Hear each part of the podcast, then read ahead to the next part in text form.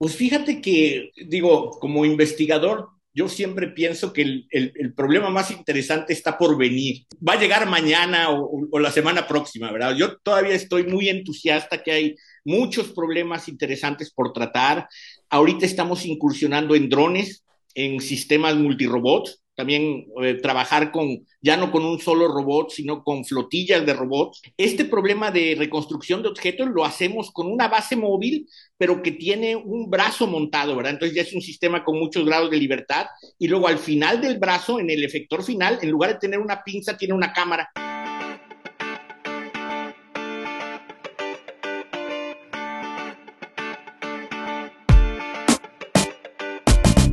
Buenos días, soy Juan Manuel Aguaxin y esto es Digitalizados, el podcast donde platicamos sobre los retos que la era digital nos plantea.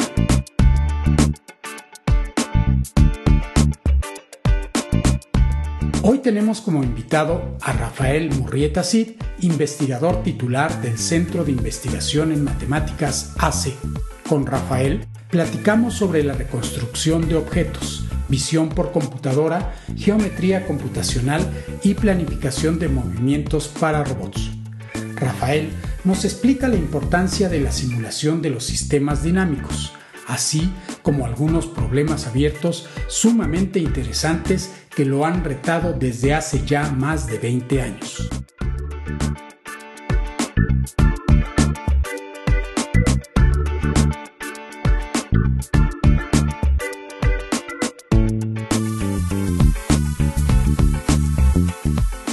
Hola, buenos días y bienvenidos a un nuevo episodio de Digitalizados. Hoy tenemos otro invitado de lujo para estos episodios de aniversario. Tenemos con nosotros a Rafael Murrieta Cid del Centro de Investigación en Matemáticas. Buenos días, Rafael. Hola, Juan Manuel, muy buenos días. Este, muchas gracias por la invitación. Estoy muy contento de estar contigo y con tu audiencia.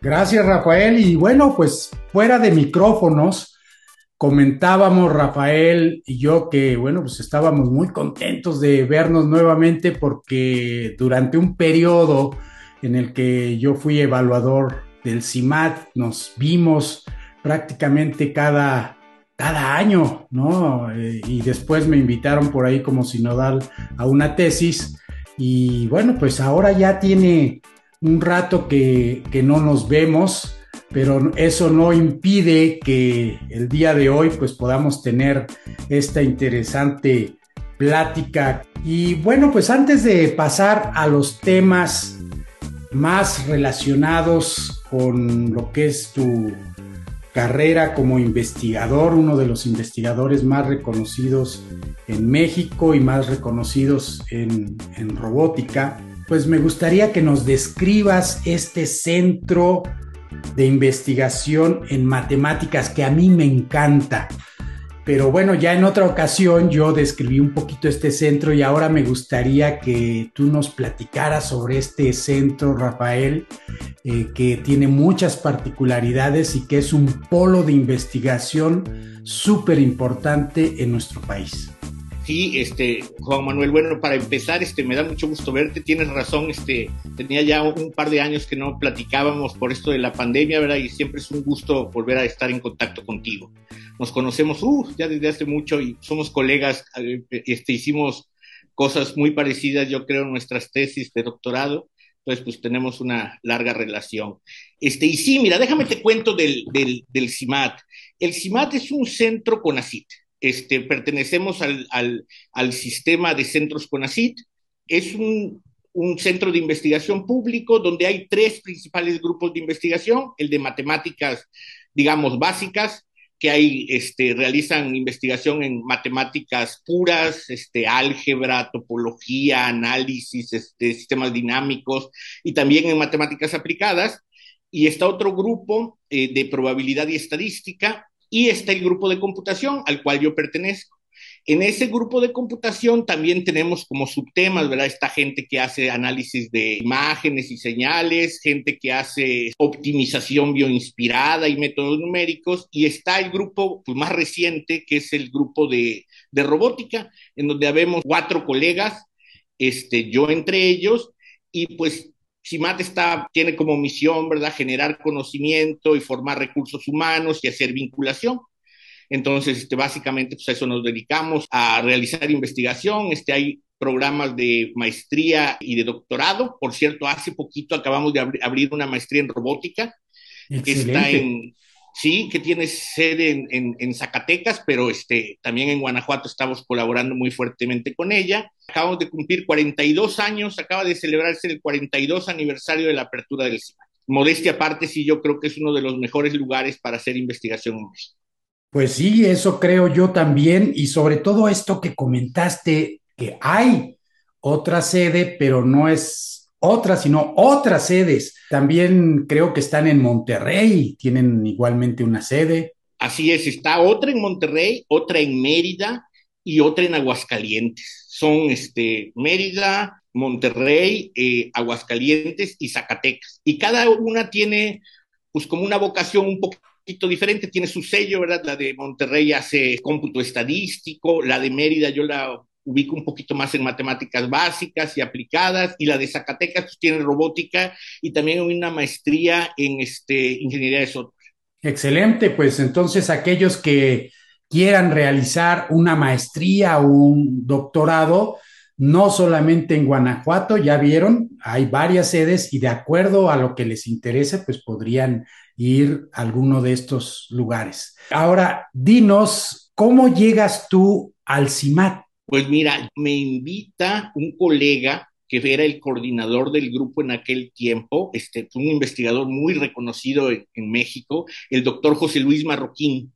Él me invita, voy a dar un seminario, les presento mi trabajo, les interesa, me hacen la oferta y yo llego a trabajar al CIMAT en, este, en marzo del 2006, ya cumplí 16 años en CIMAT y pues fue una excelente oportunidad que le agradezco enormemente al doctor Marroquín, me permitió este, pues, unirme al CIMAT y desde entonces he estado, he estado trabajando ahí. Uno de los grandes personajes de la computación en México, a quien le enviamos un caluroso saludo a José Luis Marroquín. Un modelo a seguir, yo creo, un, un gran investigador y una gran persona. Yo le estoy muy agradecido. Así es, una gran persona. Siempre que tuvimos contacto con él dentro y fuera del, del CIMAT, pues siempre eh, con ese carisma que tiene y esa personalidad tan, tan humana. Pues muy interesante, ya 16 años en, en el CIMAT y tu trabajo ha evolucionado. Como bien lo comentabas, pues en nuestros tiempos hicimos tesis muy relacionadas, además ambos eh, en Francia, eh, podemos decir que ambos al sur de Francia, pero pues tú un poquito más al sur. Yo más ¿verdad? al sur, sí. eh, y, y, de ahí, pues ahora tus trabajos incluyen este aspecto de la reconstrucción de objetos. Antes de que hablemos de otros temas relacionados con esto, ¿podrían decirnos cómo se combina la robótica con la reconstrucción de objetos. ¿Por qué es importante reconstruir objetos? Sí, cómo no. Mira, déjame te, empiezo un poquito platicándote de, de, cómo empecé yo a trabajar en robótica. Yo en realidad entré a robótica por el área de visión por computadora. Yo empecé a trabajar en visión computacional y eventualmente me fui moviendo hacia planificación de movimientos de robots mi tesis estaba más relacionada a problemas de navegación y de SLAM, de este problema de este, construcción simultánea de mapas y localización de robots a través de técnicas de visión. Pero luego hice una estancia en, en California, en Stanford, con Jean-Claude Platón, y ahí empecé a trabajar en planificación de movimientos. Y desde entonces, ¿verdad? Entonces, este asunto de, de desde entonces he seguido trabajando en, en, en, planificación de movimientos. Y este problema que mencionas, pues resulta que combina aspectos de ambas temáticas, de eh, visión por computadora, de reconstrucción 3D y también de, de planificación de movimientos, porque tú tienes que planificar las vistas, es, se, se le conoce en inglés como view planning, del sensor de la cámara y tienes plan que planificar trayectorias para el robot que no choquen con obstáculos, pero que a la vez ubiquen al sensor de tal manera que colectivamente en todas sus ubicaciones cubra toda la superficie del objeto para poderlo reconstruir. Entonces es un problema muy interesante, cae dentro de la temática general de algo que se conoce como Next Best View o mejor próxima vista, en lo que yo también tuve la oportunidad de trabajar en cosas relacionadas en Stanford. Y luego con, con Enrique Zúcar, con otro colega muy reconocido y muy, muy querido, dirigimos un par de tesis doctorales en ese tema. Primero en un, con un estudiante del INAOE, donde yo era coasesor y Enrique era el asesor principal, Irving Vázquez, y luego pues, se nos quedaron cosas por hacer y dirigimos una segunda tesis de doctorado, ahora con un alumno de, de CIMAT, un cubano que se llama este, Heikel Yervilla, y continuamos trabajando en eso. Pues es un problema muy interesante, con muchos aspectos por cubrirse, por investigarse. hay que planificar trayectorias, hay que encontrar eh, precisión en la reconstrucción del objeto, eh, hay que lidiar con incertidumbre. Entonces es un problema muy, amplio, muy vasto, ¿verdad? Hace poquito eh, publicamos un artículo donde proponemos un criterio de paro para terminar la reconstrucción, porque un problema es saber cuándo ya terminaste. Como el objeto pues, no es conocido, pues tienes que inferir cuándo ya lo reconstruiste totalmente y ese es otro problema interesante. Entonces, esto de reconstrucción de objetos, pues combina tanto aspectos de visión por computadora como de robótica, en particular de planificación de movimientos. Lo que estamos entendiendo entonces es que el robot cuando sale a su ambiente, pues no tiene un mapa de dónde está. Podríamos pensar que tenemos otro problema donde tenemos el mapa, suponemos que ese mapa es correcto y entonces podríamos navegar sin problema. Si entiendo bien, entonces en este caso estamos colocando al robot, pero no tiene un mapa o al menos no tiene un mapa completo. Y entonces tú estás reconstruyendo los objetos que te puedes encontrar en ese medio ambiente y utilizas técnicas como visión por computadora, es decir, una cámara, y por otra parte, visión, lo que llamas 3D, que me gustaría que aclararas qué quieres decir con esto de visión 3D. ¿Quieres decir que combinas otros sistemas como puede ser un láser o quiere decir que usando diferentes vistas de la cámara, obtienes el modelo 3D. No, más bien, en, bueno, se puede hacer de ambas maneras, pero como lo hemos hecho es utilizando un sensor tipo Kinect, donde ya te regresa los puntos tridimensionales y lo que haces es eh, como armar un rompecabezas. Vas tomando vistas desde diferentes locaciones y vas reconstruyendo el objeto en su totalidad y al final lo que obtienes es una nube de puntos 3D que representan al objeto pero la cámara ya directamente es una cámara que te regresa la distancia al objeto y en forma de nube de puntos. Entonces, tenemos una especie de combinación de lo que estaba yo mencionando antes, o sea, tenemos la visión con una cámara, no tienes un sistema láser, pero sí hay unas luces, que es como funciona la Kinect, se disparan una serie de puntos o de haces de luz que la cámara ve, que son invisibles para la vista humana, si entiendo bien. Explícanos un poco esta tecnología que tienen las Kinect, cómo funciona. Pues sí, como la, la, eh, velocidad de la luz es conocida, ¿verdad?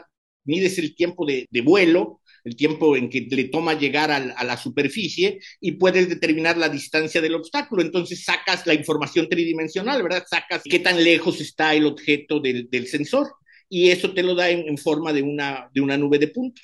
Entonces tenemos una nube de puntos que después, por algún método, tienes que convertir en un objeto, vamos a llamarlo sólido, ¿no? Así es. Por medio de un mesh, un, una un red. Mesh, sí puedes pasar una, una, una, sábana, ¿verdad? Una superficie sobre esa nube de puntos. Y hay un problema anterior que es empatar los puntos, eso que en, que en visión por computadora se llama registro, que tienes como ir armando el rompecabezas, ves el objeto desde una, desde una configuración, luego lo ves desde otra y tienes que pegar las dos vistas, pues eh, a través de técnicas de visión artificial, como es el registro.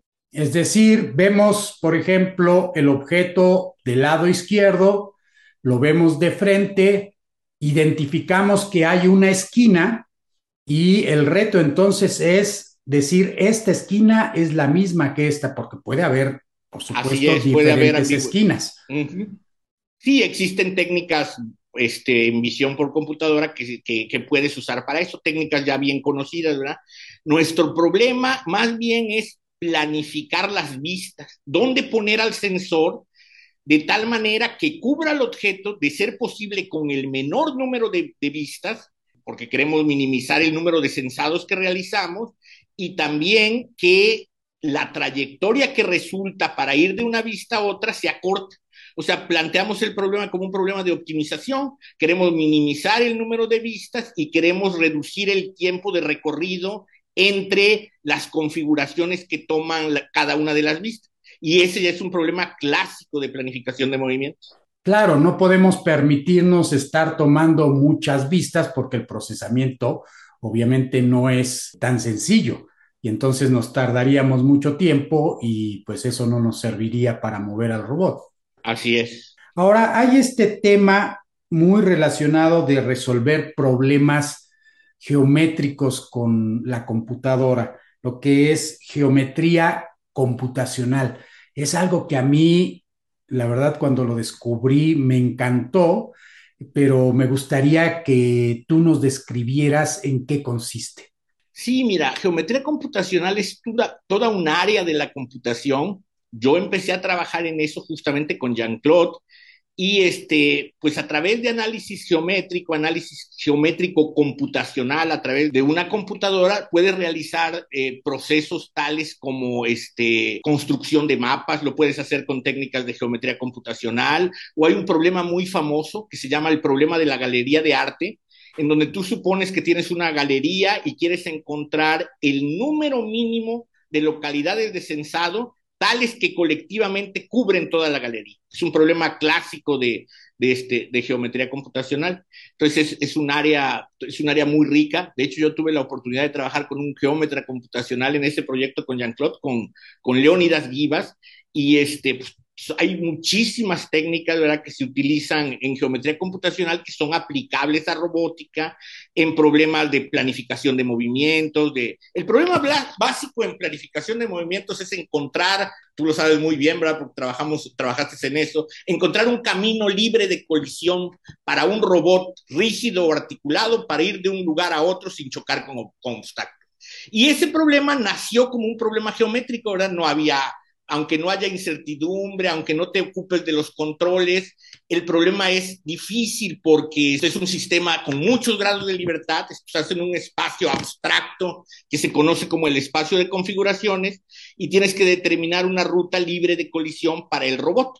Y resulta que los mejores algoritmos conocidos, que es el método silueta de John Caney, pues desafortunadamente son, bueno, los mejores algoritmos de, en términos de complejidad, son exponenciales en el número de grados de libertad del robot. Son algoritmos completos, es decir, saben decirte si hay una solución o no, son determinísticos, son exactos, pero lo que tienen de, digamos, de problemático es que la complejidad computacional es muy, muy grande. Entonces se utilizaron métodos aproximados como los, este, vamos, la, la, respuesta a eso, la manera de lidiar con esos problemas de complejidad es utilizar métodos aproximados basados en muestreo, como los PRM, los Probabilistic Roadmaps, los RT, los Rapid Exploring Random Trees, ¿verdad? O el método que tú diseñaste es el, el fil de Ariane, el, el, hilo de Ariana, ¿verdad? Este, eh, ese tipo de métodos este, se utilizan para lidiar con los problemas de alta complejidad computacional. Son aproximaciones, pero son aproximaciones que funcionan muy bien y que en la práctica se pueden aplicar para sistemas de muchos grados de libertad. Sí, pues muy interesante este conjunto de problemas y como bien decía, regresando a este problema de las vistas, eh, para que se imaginen algunos de nuestros escuchas que no conozcan este problema, pues es como si quisiéramos vigilar el ejemplo típico, un museo con el número mínimo de cámaras, ¿no? Exactamente. Que eso cubriría al, al museo y pues la cámara va a tener un campo de vista que es, digamos, triangular. En el problema básico tienes una cámara que ve 360 grados y ve suficientemente lejos, pero puedes hacer variaciones donde ya el campo de vista sea este acotado, donde tenga forma de un cono, por ejemplo, y se complica más, ¿verdad?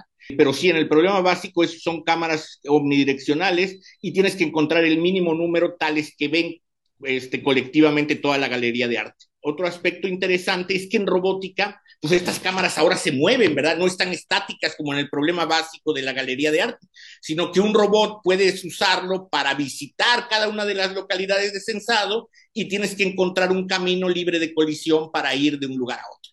Pues ahí vemos entonces ya la relación de lo que tú estás haciendo de reconstrucción de objetos con la planificación de trayectorias que ya mencionaste también este tema tan importante que tiene una complejidad muy grande cuando conocemos ya el ambiente, es decir, aún teniendo un mapa del ambiente, la complejidad es muy grande, ya no digamos para un robot móvil, sino también si tomamos un robot humanoide, por ejemplo, pues tenemos muchísimos grados de libertad y pues explorar todo ese espacio sería pues prácticamente imposible para tener un método completo. Ahora, hay dos conceptos que me gustaría que nos aclararas, que es por una parte lo que es el path planning y por otra el motion planning. ¿Qué diferencia hay entre estos dos conceptos? Uno es más geométrico, es, es, más, digamos, es una simplificación. El path planning quiere un camino libre de colisión donde el camino es un objeto puramente geométrico. En realidad lo puedes definir matemáticamente como una curva continua en el espacio de configuraciones, un objeto de una dimensión incrustado en un espacio de altas dimensiones. Eso es el path planning y el motion planning ya es más digamos, más cercano a la física. Tienes que encontrar pues, la, la, las velocidades de los motores, de los robots, tienes que tomar en cuenta restricciones tales como masa, energía, tiempo. Es un problema ya menos, uh, menos abstracto, más cercano, digamos, al robot físico. Entonces, la complejidad aumenta nuevamente. Por una parte, tú podrías decir, bueno, pues ya tengo planificada mi trayectoria, de un punto a otro, vamos a decir que vamos de la sala a la cocina. Esto lo vemos como una representación geométrica, tenemos las paredes y mi robot pues lo represento como un punto y simplemente pues trazo una línea de lo que es el comedor a la cocina o de la sala a la cocina, de donde queramos ir. Y ahora, si entiendo bien, entonces el motion planning consiste en encontrar todo lo que tengo que hacer en el robot para poder ejecutar esta trayectoria es correcto para que la podamos seguir. Para que la puedas ejecutar, exactamente. Típicamente funcionaba como tú decías, primero calculabas la trayectoria y luego la controlabas, por así decir. Ahora técnicas recientes tratan de hacerlo a la vez o sea, a la vez que la vas calculando, la vas ejecutando, por así decirlo. Está más acoplado la parte de planificación y de control. Y en eso justamente es en lo que trabajamos ahorita en CIMAT, ¿verdad? En cómo aproximar esas dos, control y planificación. Y en eso todavía pues, hay cosas por hacer en investigación. Control más planificación. ¿Tiene que ver esto con la reconstrucción de objetos? Pues puede ser, pero en realidad eh, nosotros lo aplicamos a muchos problemas muy diversos, ¿verdad? Reconstrucción de objetos es uno de los temas en los que he trabajado, pero hay otros, por ejemplo, un problema que a mí me gusta mucho y en el que he trabajado durante mu muchos años es, son problemas de, persecución-evasión, donde ya aquí tienes dos entidades, se empieza a hacer multirobot, tienes un, ente que se llama el perseguidor y un ente que se llama el evasor, y lo que quieres es que el perseguidor se mueva para capturar al evasor. Imagínate un juego de el perseguidor tiene una cámara, el evasor se quiere escapar del campo de vista de la cámara y el perseguidor no quiere que se escape. Es como un juego antagonista entre adversarios, ¿verdad? O lo quieres encontrar, el perseguidor quiere encontrar al evasor, es como jugar a las escondidas, pero entre, entre antagonistas. Y eso es lo que a mí me gusta de ese problema, que en motion planning en general tú supones que el ambiente es, digamos, este, neutral, no es antagónico, no, no supones que te quiere ganar. Digamos que, a menos que sea uno un poquito paranoico, no piensa uno que el mundo está, este, digamos, actuando en contra tuya. Pero en estos problemas de persecución, evasión, sí tienes una entidad antagonista y lo puedes modelar como un juego no cooperativo. Entonces, tienes que resolver el problema de planificación de movimientos, de encontrar trayectorias libres de colisión, pero ahora estas trayectorias tienen que ser, por ejemplo, mínimas en tiempo para poder jugar lo mejor posible contra el adversario y tener la mayor oportunidad de ganar. Entonces, existe una entidad adversaria que te quiere vencer y eso le da como que más riqueza al problema y además te confronta a tener que buscar optimalidad en algún criterio, por ejemplo, en tiempo o en energía. Entonces, esos problemas que vimos de planificación de movimientos es una, una versión turbo, una versión turbocargada donde necesitas encontrar las mejores soluciones posibles. Tenemos entonces dos agentes que tienen un algoritmo, cada uno diferente, que está corriendo uno para no dejarte escapar y el otro para evadir. Así es. Y cuando dices no dejar escapar, me supongo es tenerlo siempre a la vista. Así es, esa es una formulación del problema, no dejarlo, imagínate que eres un paparazzi, tienes una cámara y no quieres que nunca salga del campo de vista. Otra formulación es que lo quieres atrapar, donde atrapar se entiende por acercarte a, a más de una cierta distancia límite. Por ejemplo, quiero estar, lo declaro atrapado si estoy a menos de un metro de él. Entonces, ahí es un problema de captura. El otro es un problema de vigilancia. Me recordaste un problema en el que trabajaba nuestro buen amigo Thierry Frechard, que seguramente conoces, de claro, sí. en Francia, que él estaba trabajando en un sistema en el que buscaba que aquel elemento que estaba buscando ya no pudiera escapar a partir de cierto momento. Y hacía una analogía pues con, con los aviones, ¿sí? los aviones de caza, en el que a partir de que entra en cierto espacio del enemigo, puedes asegurar que el enemigo pues ya no se va a escapar, sobre todo cuando estamos en, en el espacio dada la velocidad que tienes y dadas las características del avión que puede dar ciertos giros, porque obviamente el avión no se puede mover hacia atrás de repente. ¿Cómo qué tipos de aplicaciones nos podrías mencionar haciendo un poquito analogía con este problema que resolvía Thierry? Mira, primero déjame, te digo una anécdota que me parece bastante interesante y que fue muy importante en mi investigación. Justamente esto que mencionaste de saber cuándo puedes y cuándo no puedes es una de las preguntas fundamentales en la solución de, de, del, del, problema. El problema es como, lo, lo, puedes formular como un juego. Es decir, tienes a, a los dos jugadores y lo que quieres determinar es quién va a ganar el juego, digamos, sin jugar haciendo una predicción, corriendo, digamos, una simulación de los sistemas dinámicos para saber cuál de los dos es el ganador. No te importa quién gane, no importa si gana el evasor o el perseguidor, pero resolver el juego significa saber cuál de los dos va a ganar. Entonces yo eh, recuerdo que estaba yo trabajando en Stanford con Jean-Claude en un problema donde queríamos mantener con un robot móvil a una persona en vista. O sea, que nunca se saliera la persona del campo de vista de la cámara.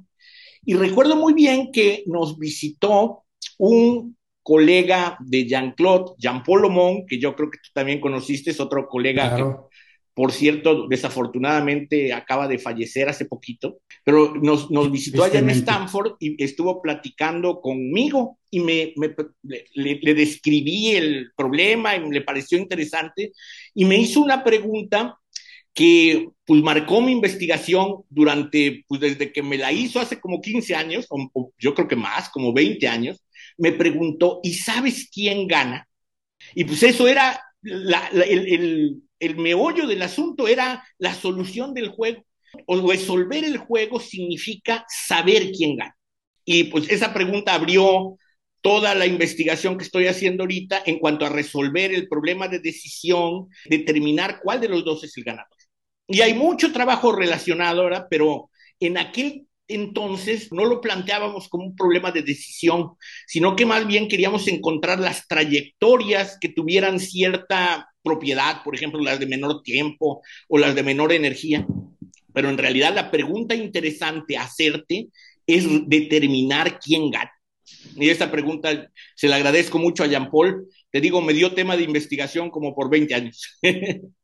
Y contestando tu pregunta de qué aplicaciones hay, pues hay aplicaciones prácticas muy, muy interesantes. Imagínate, por ejemplo, un carrito de supermercado o un carrito en un aeropuerto que te sigue automáticamente. Va llevando los enseres que acabas de comprar o tus maletas, ¿verdad? O sistema de vigilancia, por ejemplo, para niños. Imagínate que tú tienes que dejar a tus hijos en la casa y tienes, no sé, vas a algún lugar fuera de la casa y los quieres estar observando a través de un celular la imagen. Bueno, las cámaras fijas tienen la desventaja de que este, se ocluyen, ¿verdad? Dejas de estar en el campo de vista de la cámara y ya no, ya no ves a la, la actividad.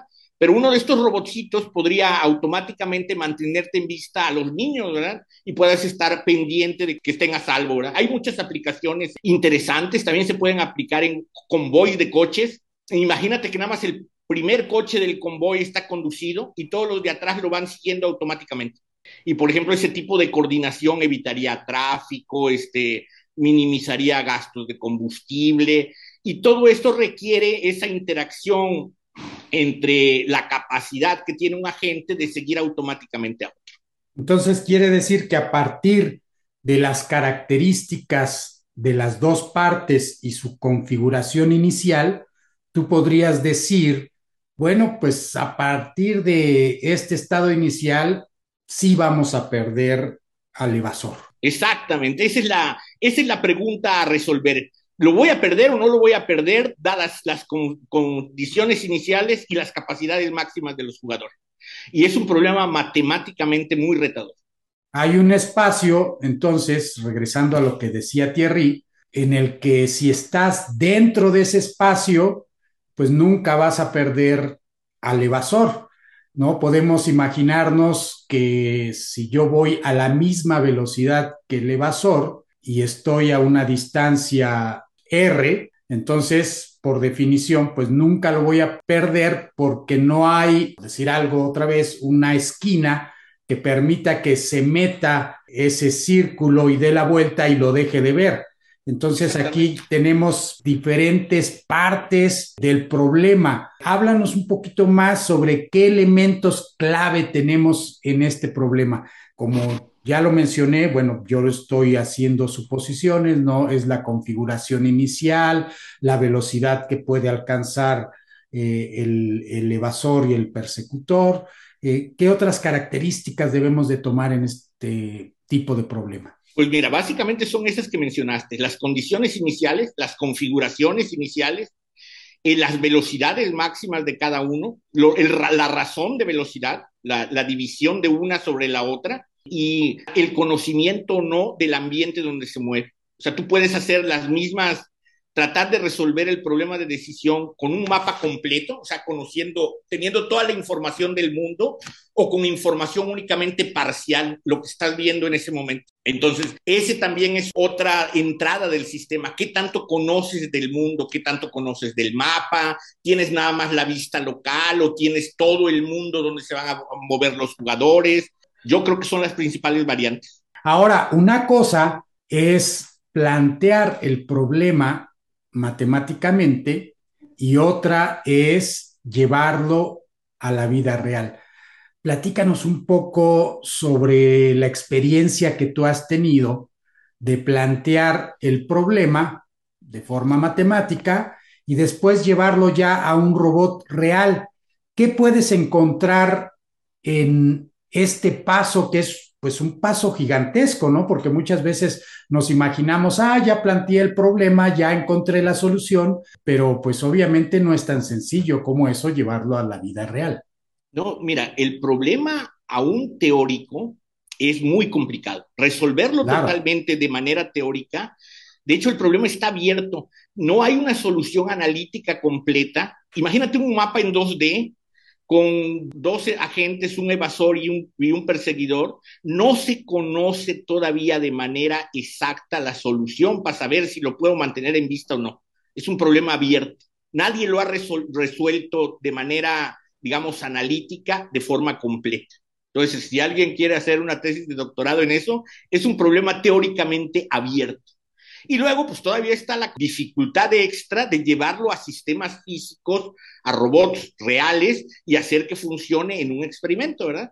Este, bajo ciertas condiciones simplificadoras, pues sí puedes este, tener la solución del problema, pero en su aspecto general de tener un, un, mapa cualquiera, ¿verdad? Y cualquier razón de velocidades, no se conoce la, la solución teórica exacta se tienen que hacer entonces simplificaciones para poder estudiar este tipo de problema y a es lo mejor... Como, exactamente, es como si partieras el problema y lo fueras haciendo cada vez, digamos, más simplificado hasta que lo puedes resolver, digamos, de forma analítica completa, ¿verdad? Y luego le vas subiendo, le vas poniendo más elementos de tal manera que se vaya acercando a condiciones, digamos, reales. Muy Pero bien. aún el problema puramente matemático está abierto. Pues entonces ahí tienen un buen tema de tesis, sobre todo a los chicos que cuando les dices, este problema no se ha resuelto, aquí pueden tener una oportunidad para hacer una tesis de doctorado. Muchas veces les emociona y dicen, yo quiero un problema como ese. Háblanos un poco sobre el trabajo con tus estudiantes, cómo trabajas en equipo, cómo relacionas las diferentes investigaciones que estás haciendo con cada uno de ellos, porque supongo que pues entre tus estudiantes los temas son diferentes, pero tampoco pueden ser tan alejados unos de otros.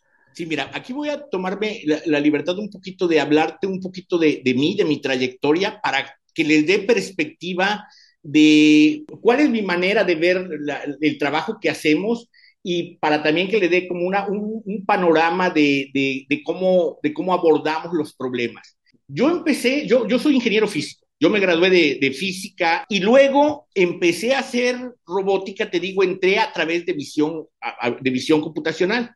Entonces empecé a trabajar en problemas de, que, que tenían que ver sobre, sobre todo con visión. Pero luego transité a estos problemas de planificación de movimientos. Entonces, si te das cuenta, hay un aspecto de modelado, digamos, matemático, físico, este, ecuaciones diferenciales, sistemas dinámicos, ¿verdad? Luego hay un aspecto un poco de, digamos, este, óptica, visión, eh, tratamiento de señales, y luego hay finalmente un aspecto de, este, de un componente geométrico de planificación de movimientos. Entonces dirás, bueno, es, es, demasiado extenso, pero en realidad eso es la robótica. La robótica es como integración de diferentes áreas eh, de una manera coherente y totalmente integrada, ¿verdad? Entonces yo les digo a mis alumnos que la robótica lo que tiene de bonito es que es muy amplio y tú puedes escoger el nicho que más te va a tus intereses y a tus capacidades.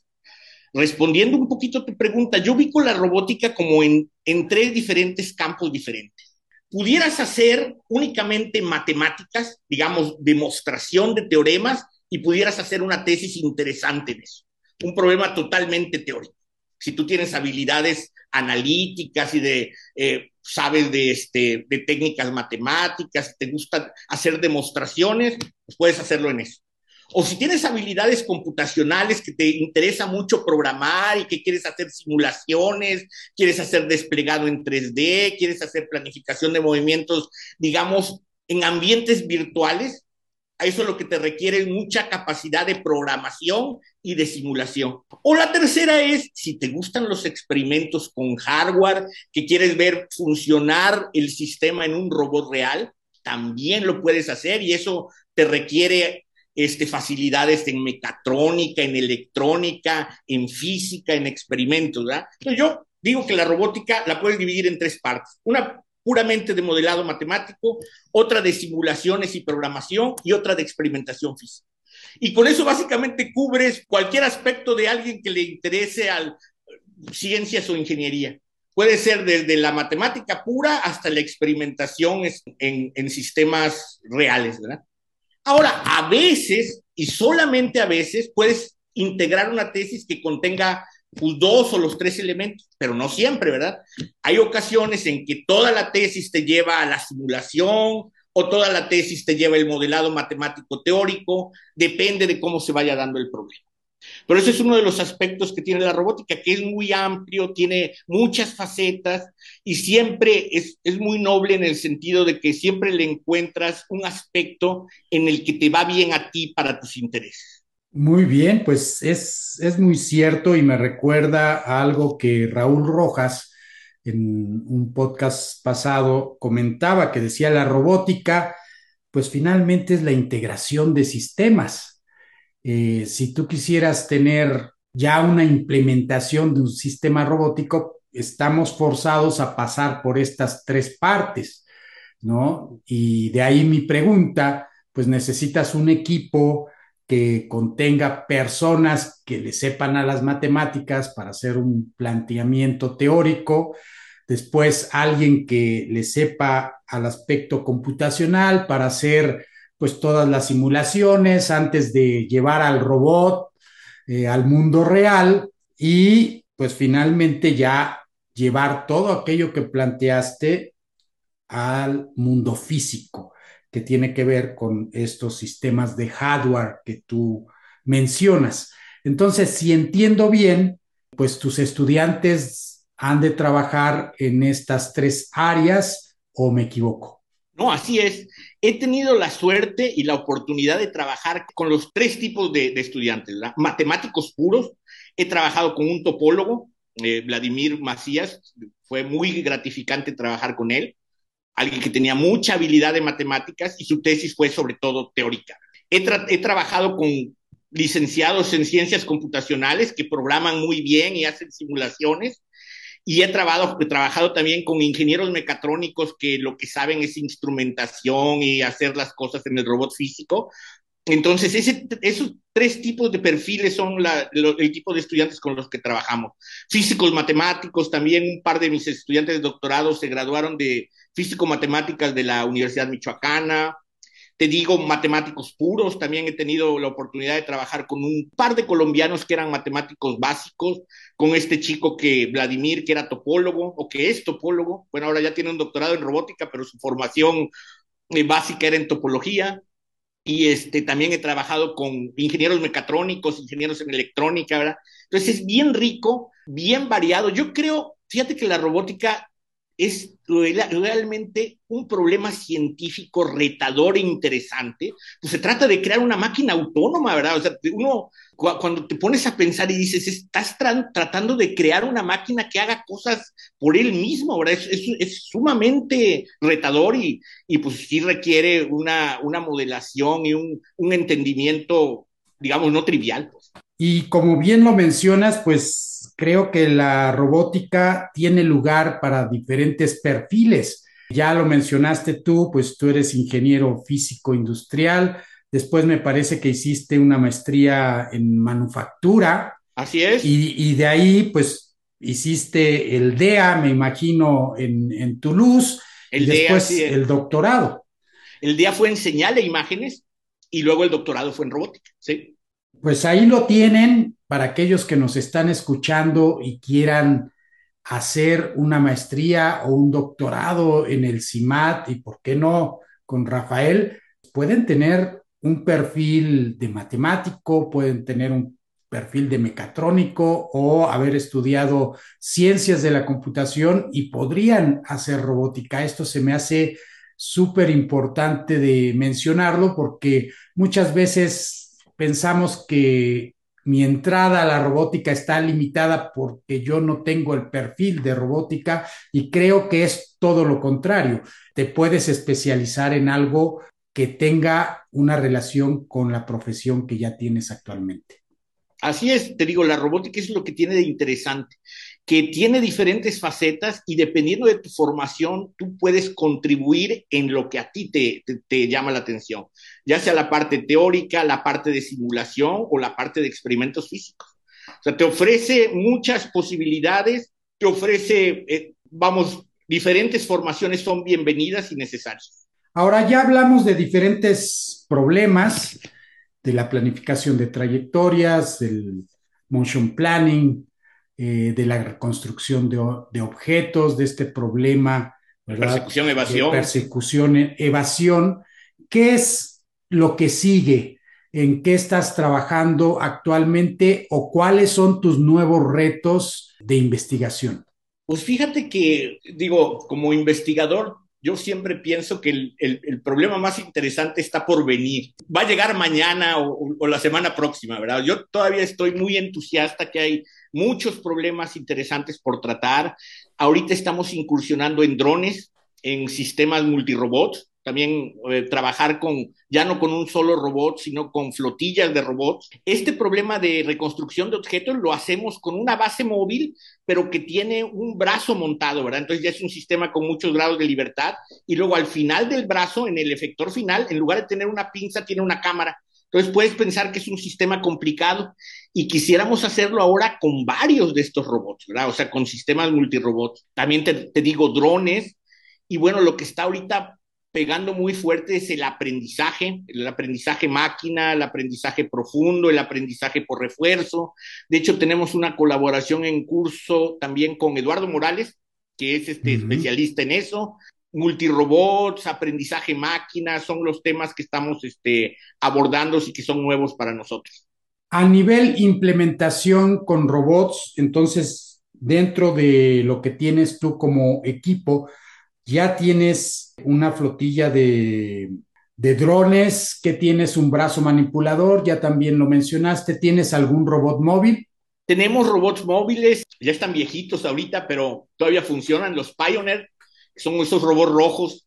También tenemos Turtlebots, tenemos un bracito manipulador y queremos comprar otro. Tenemos varios drones, como cuatro o cinco de diferentes marcas y tamaños.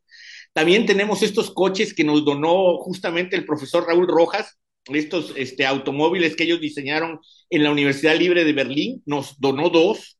Entonces también estamos trabajando en, en, coches autónomos, tenemos un par de publicaciones sobre automóviles autónomos y que en la cama experimental es esos coches que hizo el favor de, de donarlos este, el profesor Rojas.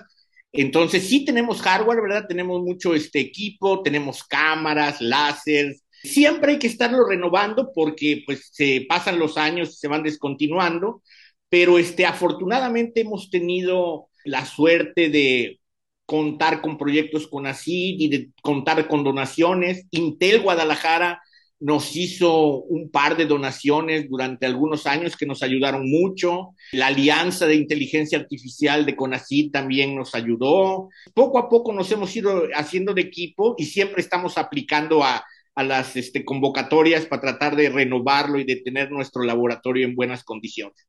Y ahora que abrimos la maestría en robótica en Zacatecas, pues allá los colegas que están allá, hay un grupo también allá, se está haciendo también de equipo y tienen todavía eh, un espacio en, la unidad que van a convertir en un laboratorio de robótica. Entonces yo creo que hay un montón de posibilidades para el futuro y para consolidar la investigación en robótica en CIMAT, que es joven, o sea, te digo, tiene 16 años que empezamos en eso. Para una persona ya son muchos años, pero para una institución, pues es todavía relativamente poco. Este, ahorita somos cuatro colegas en, en Guanajuato. Está Jean-Bernard Ayet, que de hecho es un francés, que este, se quedó a vivir en México, Héctor Becerra, que es otro colega que hace robótica, e Israel Becerra, que está como cátedra con ACID, y yo, estamos en, en Guanajuato. Y en Zacatecas está Carlos Lara, que trabajó con un alumno de Zúcar en su doctorado, con Leonardo, no sé si lo conozcas, de la Universidad Michoacana. Está un otro chico que se llama Diego Mercado, que también es catedrático con ACIT y se especializa en drones. Ya somos seis o siete haciendo robot en CIMAT, algunos en Guanajuato y otros en Zacatecas. Pues un excelente equipo que has descrito y esto yo creo que va a hacer que sean reconocidos, ya lo son, pero como es nueva, pues a lo mejor todavía no la conocen mucho no, sí, este es, muy nueva. La, abrimos, se abrió el año pasado y pues están invitados a aplicar, ¿verdad? La entrada es anual en agosto, entonces los exámenes son por ahí de junio. Pues para el próximo año este, los invitamos este, cordialmente a que apliquen a la maestría de robótica. Y hay otras opciones, ¿verdad? Está la maestría en computación, que tú conoces, que ya tiene 25 años, estamos cumpliendo 25 años. La de robótica tiene uno, ¿verdad? También está la maestría en matemáticas aplicadas, Entonces hay varias opciones, hay, no, no, no hay una sola eh, para todos los gustos, ¿verdad?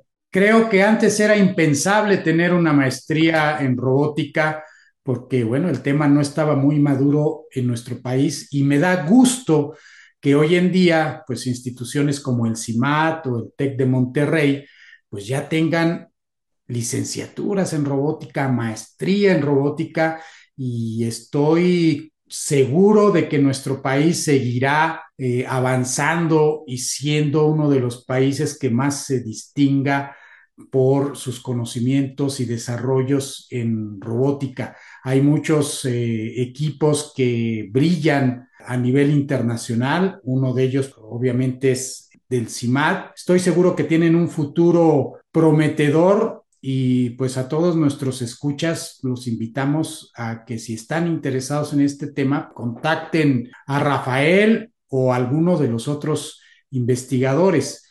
¿Cuáles son los planes a corto plazo de esta maestría? ¿Se van a concentrar en Zacatecas? ¿Significa que un estudiante que quiere estudiar esta maestría tendría que ir a Zacatecas o podríamos pensar que también puede estar en Guanajuato? Podríamos pensar que está en ambas sedes. Ahorita la sede principal es Zacatecas, pero queremos hacer una colaboración muy estrecha y, por ejemplo, ahorita un par de alumnos van a pasar un semestre en Guanajuato. Entonces, las maestrías pues, no son de una sede, son de todo el CIMAT, ¿verdad? Entonces, lo que queremos es justamente que sea transversal y que permita colaboraciones entre las diferentes sedes del CIMAT y no solamente Zacatecas, eventualmente tal vez la pudiéramos extender a otras sedes si hay interés y pues gente que, que trabaje en, en, el tema, ¿verdad? Pero yo le, le, auguro una, un muy buen futuro. Estamos, ahorita tuvimos pues poquitos alumnos, ¿verdad? Creo que fueron cinco los que entraron, pero pues poco a poco, a poco se empieza y con el tiempo esperamos consolidarla.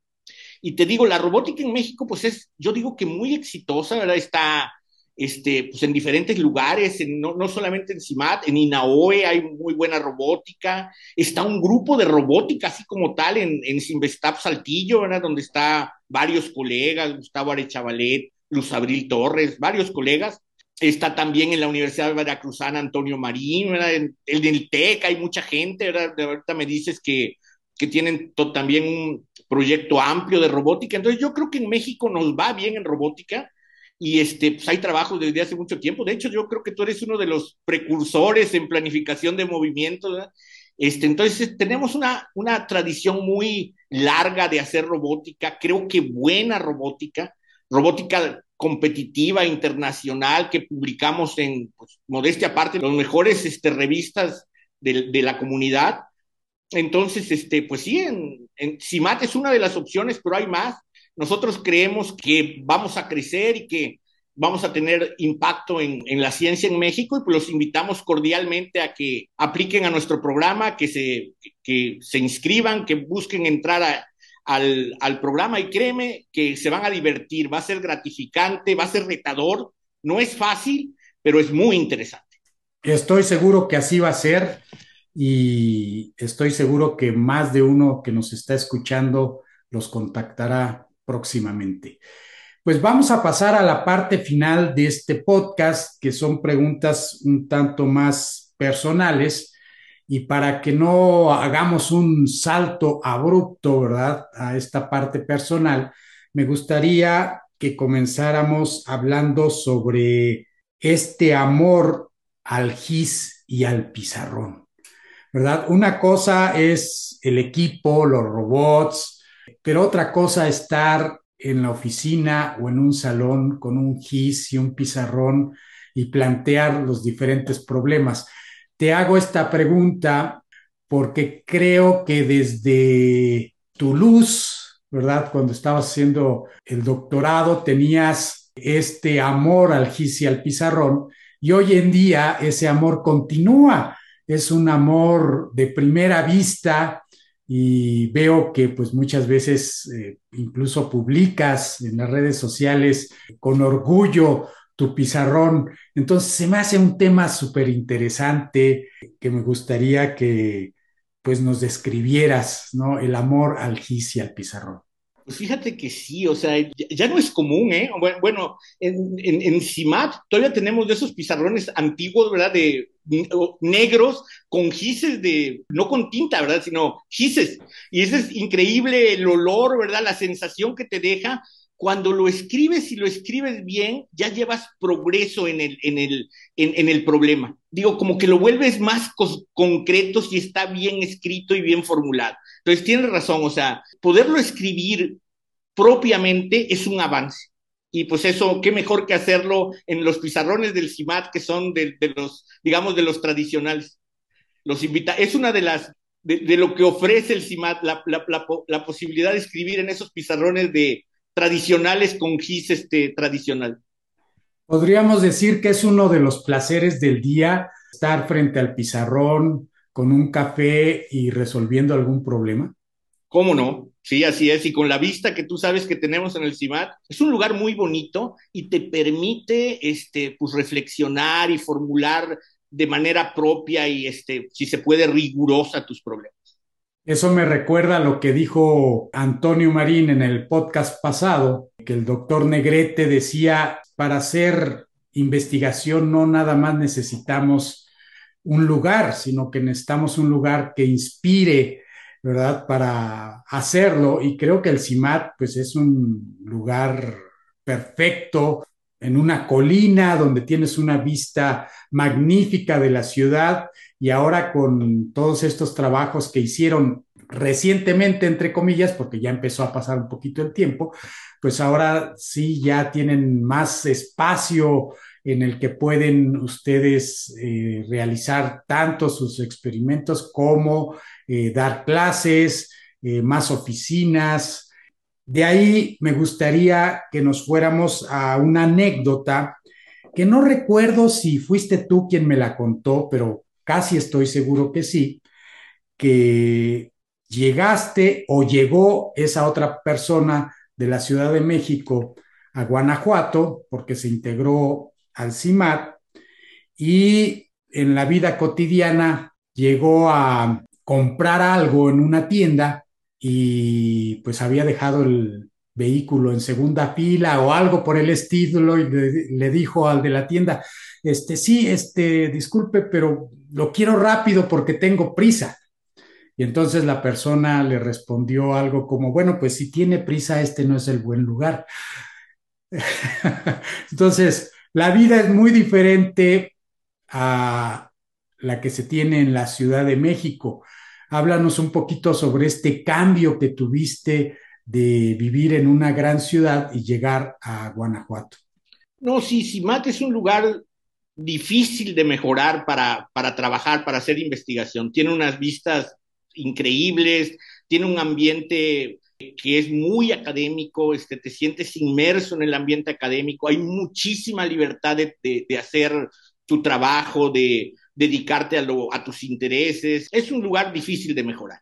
Y sí, Guanajuato es una ciudad muy típica. Mi hija le dice el pueblito de colores y pues yo creo que es una buena descripción. Es un lugar chiquito, pero este es muy vivo, con mucha actividad cultural. Ahora, te diré que hay de gustos, ¿verdad? Hay gente que no le gusta porque es muy chiquito, ¿verdad? El, el centro, este, pues es difícil encontrar estacionamiento, tiene sus bemoles, pero a, mí me, me, permitió este, eh, que mis hijos crecieran en un ambiente muy bonito, de tranquilidad.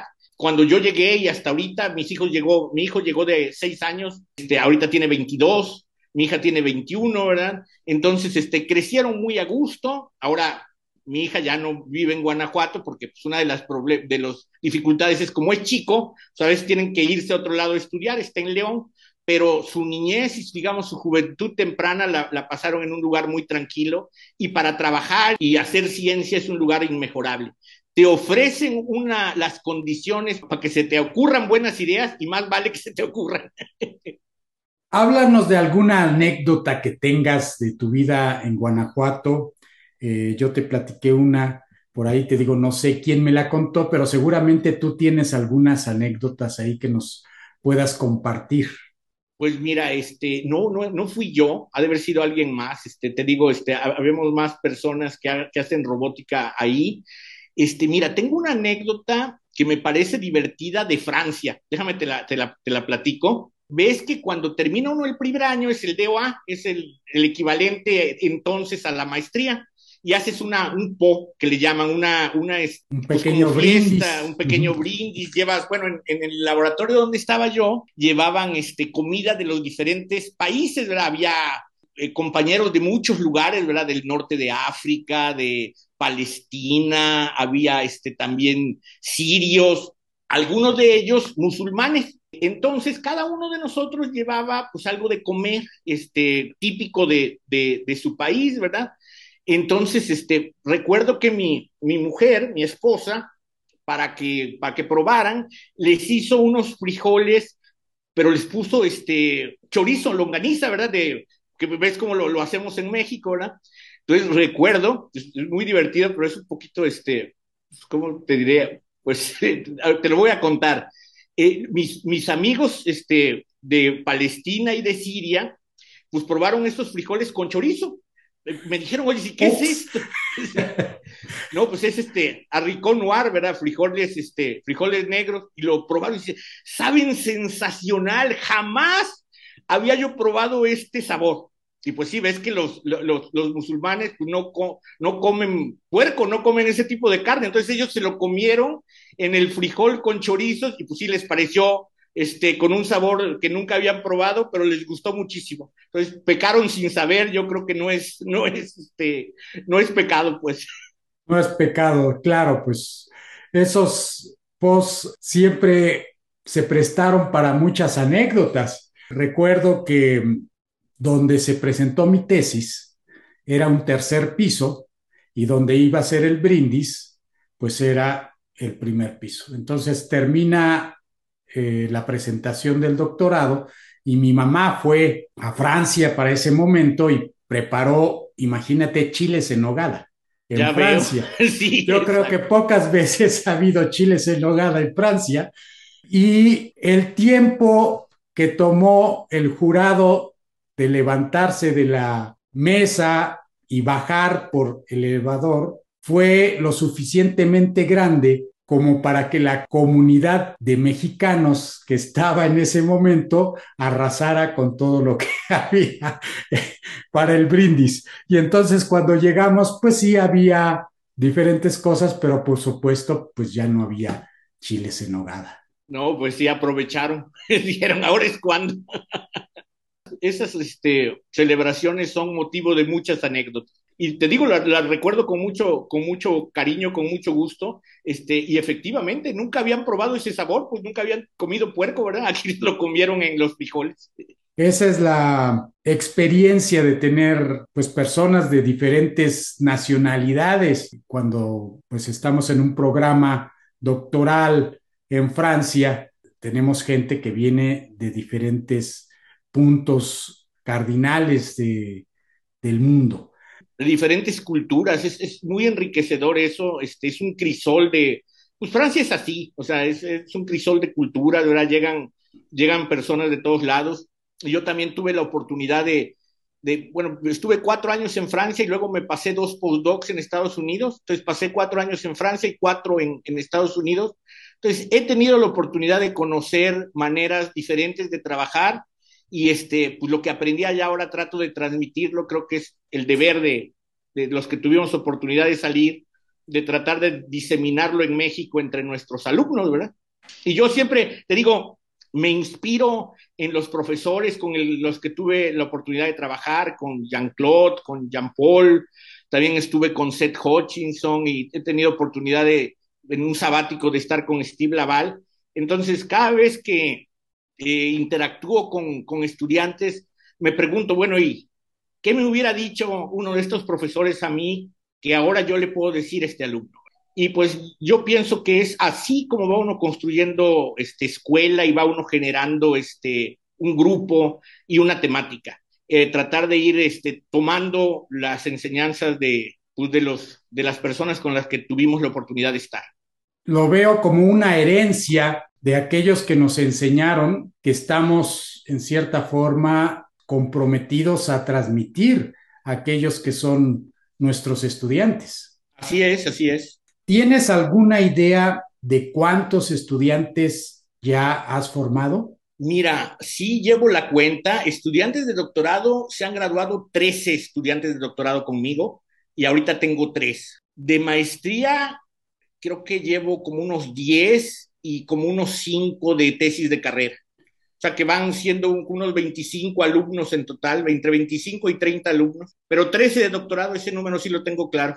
Y a su vez, pues esos estudiantes, los que son sobre todo de doctorado, pues formarán a nuevos estudiantes y seguirá una nueva generación. Así es, fíjate que yo creo que esa es nuestra mayor aportación social. Esa gente que formas y que luego ellos van a formar a alguien más, van a, este, ¿cómo te diré?, a entrenar a otras gentes. Tengo alumnos que pues, algunos son investigadores en CICES, que ahora es colega que trabaja ahí con nosotros en CIMAT. Déjame te presumo, uno de mis estudiantes es investigador en el MIT, en el Massachusetts Institute of Technology. Está ahí, ya lleva como cuatro o cinco años de investigador allá. Estoy muy orgulloso de, de él, de que haya podido encontrar un trabajo ahí entonces, este, sí es, yo digo que la mejor aportación que tenemos es este, esos estudiantes que formamos. Pues una carrera muy interesante la que tienes. Te agradezco mucho, Rafael, este momento, estos minutos que has dedicado para el podcast. Creo que eres alguien que ha logrado transmitir el conocimiento y pues qué mejor que el reconocimiento de toda la comunidad científica hacia ti. Te deseo la mejor de las suertes en este nuevo programa de maestría de robótica, no solo a ti, sino a todo el CIMAT que conozco muy bien. Un saludo a todos allá en el CIMAT y bueno, pues espero que podamos vernos quizás en la próxima reunión de la Academia Mexicana de Computación. ¿Qué te parece? Me parece muy bien, te agradezco mucho, de verdad, este, la oportunidad que me diste de estar en tu podcast. Soy un fan de, de él y este, pues muchas gracias y nos vemos pronto. Espero que sí, en la primera oportunidad platicamos personalmente. Muchas gracias por la invitación. Así será, Rafael. Hasta la próxima. Hasta luego.